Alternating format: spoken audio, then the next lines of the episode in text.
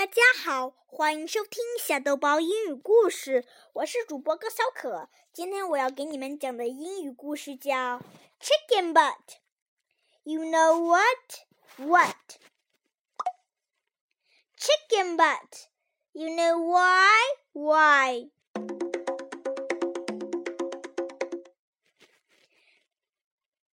Chicken thigh. You know how?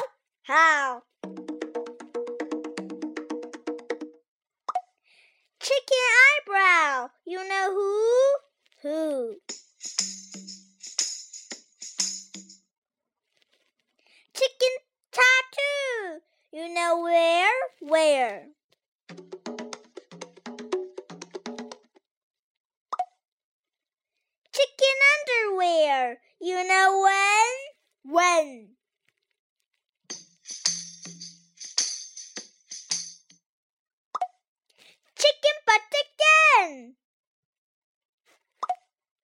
Enough. No more.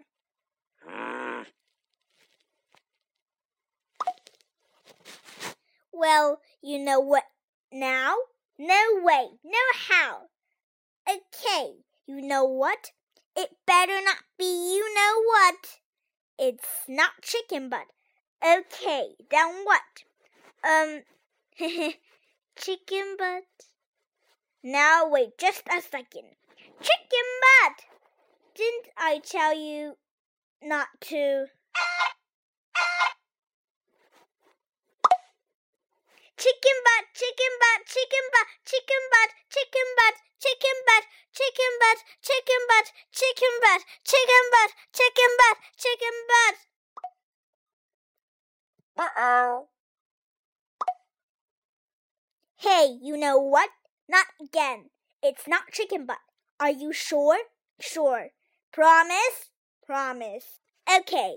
Okay, you know what? What? You know what? What? You know what? What? Monkey butt.